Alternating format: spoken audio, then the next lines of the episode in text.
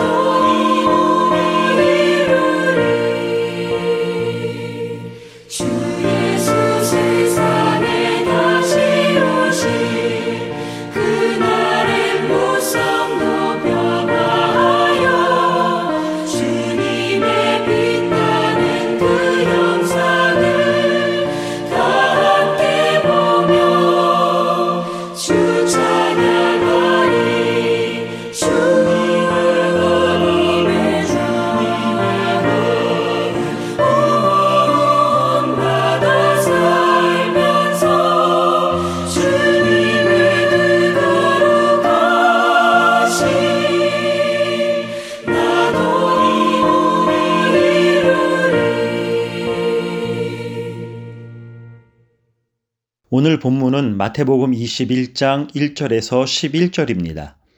그들이 예루살렘에 가까이 가서 감남산 벳바게에 이르렀을 때에 예수께서 두 제자를 보내시며 이르시되 너희는 맞은편 마을로 가라. 그리하면 곧 메인 나귀와 나귀 새끼가 함께 있는 것을 보리니 풀어 내게로 끌고 오라. 만일 누가 무슨 말을 하거든 주가 쓰시겠다 하라. 그리하면 즉시 보내리라 하시니 이는 선지자를 통하여 하신 말씀을 이루려 하심이라 일러스되 시온 딸에게 이르기를 네 왕이 네게 임하나니 그는 겸손하여 나귀 곧 멍에 매는 짐승의 새끼를 탔도다 하라 하였느니라.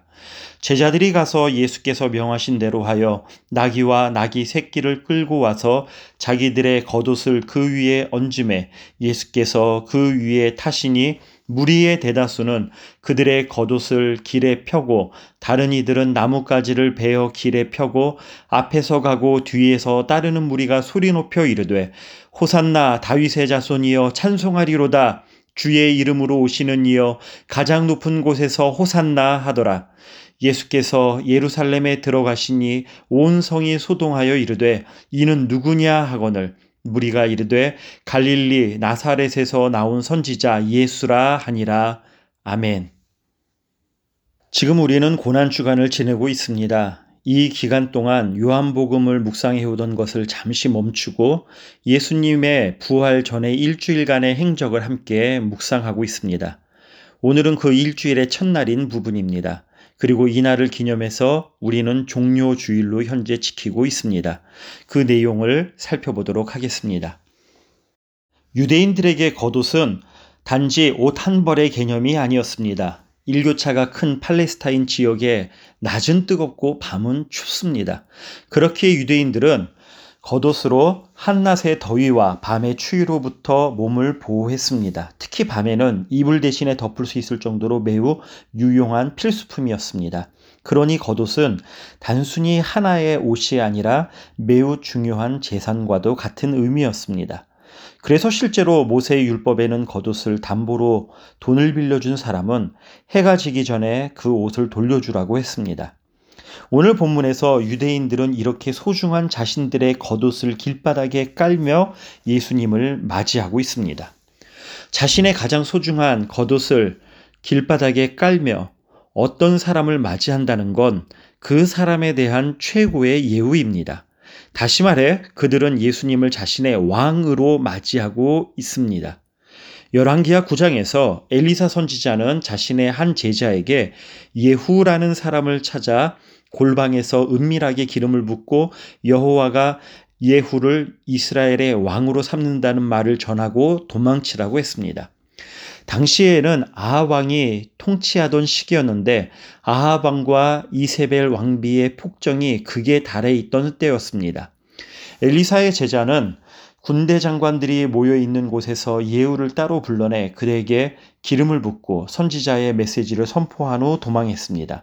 그러자 함께 있던 군대 장관들이 몰려나와 무슨 일이었냐고 물었고 어안이 벙벙해 있던 예후는 방금 자신에게 있었던 일을 조심스럽게 말해 주었습니다. 그러자 사람들은 곧바로 자신들의 옷을 예후의 발밑에 깔고 나팔을 불며 예후가 왕이 되었음을 선포했습니다. 이렇듯 오늘 본문에서 유대인들이 보여주는 열렬한 행동들은 바로 이스라엘의 새로운 왕이 세워졌음을 선포하는 행위였습니다. 즉, 그들은 예수님을 메시아라고 하고 있는 것입니다. 성도님들, 베드로가 주는 그리스도시요 살아계신 하나님의 아들이시니이다 라고 예수님께 고백했듯이 우리도 자연스럽게 예수를 그리스도라고 고백합니다. 헬라어인 그리스도의 뜻은 히브리어로 메시아입니다. 유대인들은 일반적으로 메시아가 다윗의 자손일 것이라고 생각했습니다. 그래서 다윗이 이방 민족들을 모두 정복하고 다윗 왕조를 세웠듯이 그들을 로마와 같은 이방 민족들로부터 해방시켜 주리라 생각하고 있었습니다. 그들은 전설적이고 완전하게 생각되었던 다윗 왕의 시대와 같은 경제적 풍요, 사회적 정의, 평등과 평화를 가져다 줄 메시아를 고대했습니다. 그래서 이렇게 소리 높입니다. 호산나 다 윗의 자손이여 찬송하리로다 주의 이름으로 오시는 이여 가장 높은 곳에서 호산나 하더라. 호산나는 구원하소서라는 의미입니다. 우리들에게는 구원이 필요합니다. 마치 이집트에서 노예로 살았던 이스라엘 백성들에게 구원이 필요했던 것처럼 우리들에게는 구원이 필요합니다. 이런 의미입니다. 그래서 그들은 메시아이신 예수님을 보고 그들을 구원해 달라고 호산나 다윗의 자손이여라고 찬양하며 외칩니다. 그들에게는 다윗왕과 같은 매우 강한 메시아, 우리를 해방시켜 줄 메시아, 풍요와 안정을 더해 줄 메시아가 필요했던 것입니다. 한편 예수님을 메시아, 곧 그리스도라고 부르는 것만큼 예수님을 가리키는 다른 익숙한 표현이 있는데 그것은 바로 어린 양입니다. 출애굽 때 집 좌우 문설주와 인방에 발랐던 피가 바로 어린 양의 피였으며 그 어린 양의 피로 인해 이스라엘 백성들은 재앙을 피하고 구원을 얻을 수 있었습니다. 한없이 약한 어린 양이 흘린 피가 생명을 살린 것입니다. 그들은 그때부터 넘어가다 뛰어넘다라는 것을 뜻하는 6월절 패스오버의 제사를 드리기 시작했습니다. 어린 양의 피로 구원을 받았음을 기억하기 위함입니다. 바울도 고린도전서 5장 7절에서 그리스도는 우리의 유월절 양이라고 고백합니다. 곧 예수님으로 인해 우리가 사망에 삼켜지지 않고 구원을 받았다는 것입니다. 그래서 지금 예수님이 입성하는 이 때는 이스라엘의 가장 큰 명절인 유월절이 다가오고 있던 시기였습니다.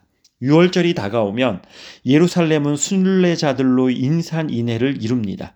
예수님은 이러한 상황을 잘 알고 이미 계산하고 계셨듯이 행동하고 계십니다. 평소에 주님이시라면 예루살렘을 찾는 여느, 여느 순례자들과 마찬가지로 조용히 걸어서 들어가셨을 것입니다. 그런데 이번에는 자신을 왕으로 옹립하려는 사람들의 환호와 열광을 이끌어내려고 작정이라도 하신 것 같이 보이지만 실은 오늘 본문에서 무리들에게 휩싸여 예루살렘으로 입성하시는 예수님은 왕 같은 강한 메시아이기보다 어린 양과 같은 모습을 보이는 것입니다. 자신이 스스로 말했듯이 예루살렘에 가면 장로들과 대제사장들과 서기관들에게 많은 고난을 받고 죽임을 당할 것을 알고 계셨지만 사랑하는 당신의 사람들을 구원하시기 위한 하나님의 어린 양의 걸음은 주저함이 없으십니다. 예수님은 자기 성취를 위한 삶이 아닌 오히려 자기를 내어주는 삶을 살아가셨습니다. 그것이 하나님 뜻이었기 때문입니다. 그것이 사랑하는 하나님께 순종하는 삶이었기 때문이었습니다. 그렇게 자기를 내어드린 예수님을 통해 하나님 아버지의 뜻이 이 땅에 이루어졌음을 우리는 알 수 있습니다. 그리고 우리는 실제로 삶의 여러 정황에서 구원을 필요로 하는 사람들입니다. 삶에는 많은 어려움들이 있고 그 항복판에서 우리는 자연스럽게 메시아를 기대합니다. 그런데 우리가 기다리고 기대하는 메시아는 어떤 메시아입니까? 우리는 우리의 기도를 돌아봄으로써 우리가 구하는 메시아의 참모습을 발견할 수 있습니다. 자기 성취와 유익을 위해 메시아를 구하고 있지는 않은지, 아니면 정말 우리가 매주 고백하듯이 하늘의 뜻이 땅에 이루어지기를 바라며 주님과 같이 자신을 내어드리며 기도하고 있는지 이 고난주간에 돌아볼 수 있기를 바랍니다. 하나님의 어린 양이신 예수님은 예루살렘에 돌아오신 후 가장 먼저 성전으로 가셨습니다. 성전은 바로 하나님과의 만남이 일어나는 자리입니다. 내일 그 본문을 더 보게 될 것입니다. 그러한 자리를 강도의 속을 자신의 욕망을 이루기 위한 자리로 변질된 그 성전을 예수님은 기도하는 집으로의 성전으로 회복시키십니다. 하느님의 어린 양이신 예수님께서 회복하신 성전은 바로 예수님 자신이십니다. 예수님을 통해 우리가 하나님과 만날 수 있게 되었고 기도할 수 있게 되었습니다. 희생 제물이 되어 친히 우리의 죄를 짊어지신 하나님의 어린 양을 통하여서 이제 우리는 참된 죄 사함을 얻고 생명에 참여할 수 있습니다. 우리에게 생명을 주시는 예수님의 은혜는 돈으로 되는 것도 아니요 능력으로 되는 것도 아니요 오직 은혜로만 되는 것입니다. 이것이야말로 하나님의 어린 양 되신 예수님이 주시는 은혜입니다. 이것이야말로 진정 메시아의 업적입니다. 하나님의 뜻에 순종하여 자신을 내어드린 당신의 어린 양을 통해 이 땅에 이루신 하나님의 뜻입니다. 하나님의 귀한 자녀 되신 성도님들, 오늘 하루도 그렇게 하나님께 순종하며 자신을 내어드릴 때 예수님께서 성전을 새롭게 하셨듯이 우리 교우님들의, 성도님들의 성전된 몸을, 그 삶을 새롭게 해주실 줄 믿습니다. 기도하겠습니다. 이 땅에 평화의 왕으로 오신 예수님은 말이 아니라 나귀를 그것도 어린 나귀를 타고 예루살렘으로 들어가셨습니다. 사람들은 자신들의 이유를 가지고 자신들의 기대를 가지고 호산나 제발 구원하소서라고 소리를 질렀지만 그러나 그것은 진실이 되었습니다. 주님만이 참된 구원자, 영원한 구원자가 되시기 때문입니다. 때때로 우리가 어린 나귀와 같이 미약하고 보잘것없게 여겨진다 할지라도 주님을 태우고 가는 삶을 살아감으로 주님을 힘으로 삼는 그리스도인 되게 하여 주시옵소서. 현재 브라질에 매일 코로나로 죽는 사람들이 2,500명이 넘게 나오고 있습니다. 주님, 궁휼히 여겨 주시옵소서. 지난 1년의 팬데믹으로 빈곤층이 3배가 늘었습니다. 모두 어려운 시기를 지나가고 있습니다. 이 백성들을 구원하여 주시옵소서. 우리를 회복하여 주시고 하나님의 뜻을 이루어 주시옵소서. 예수님의 이름으로 기도드렸습니다. 아멘.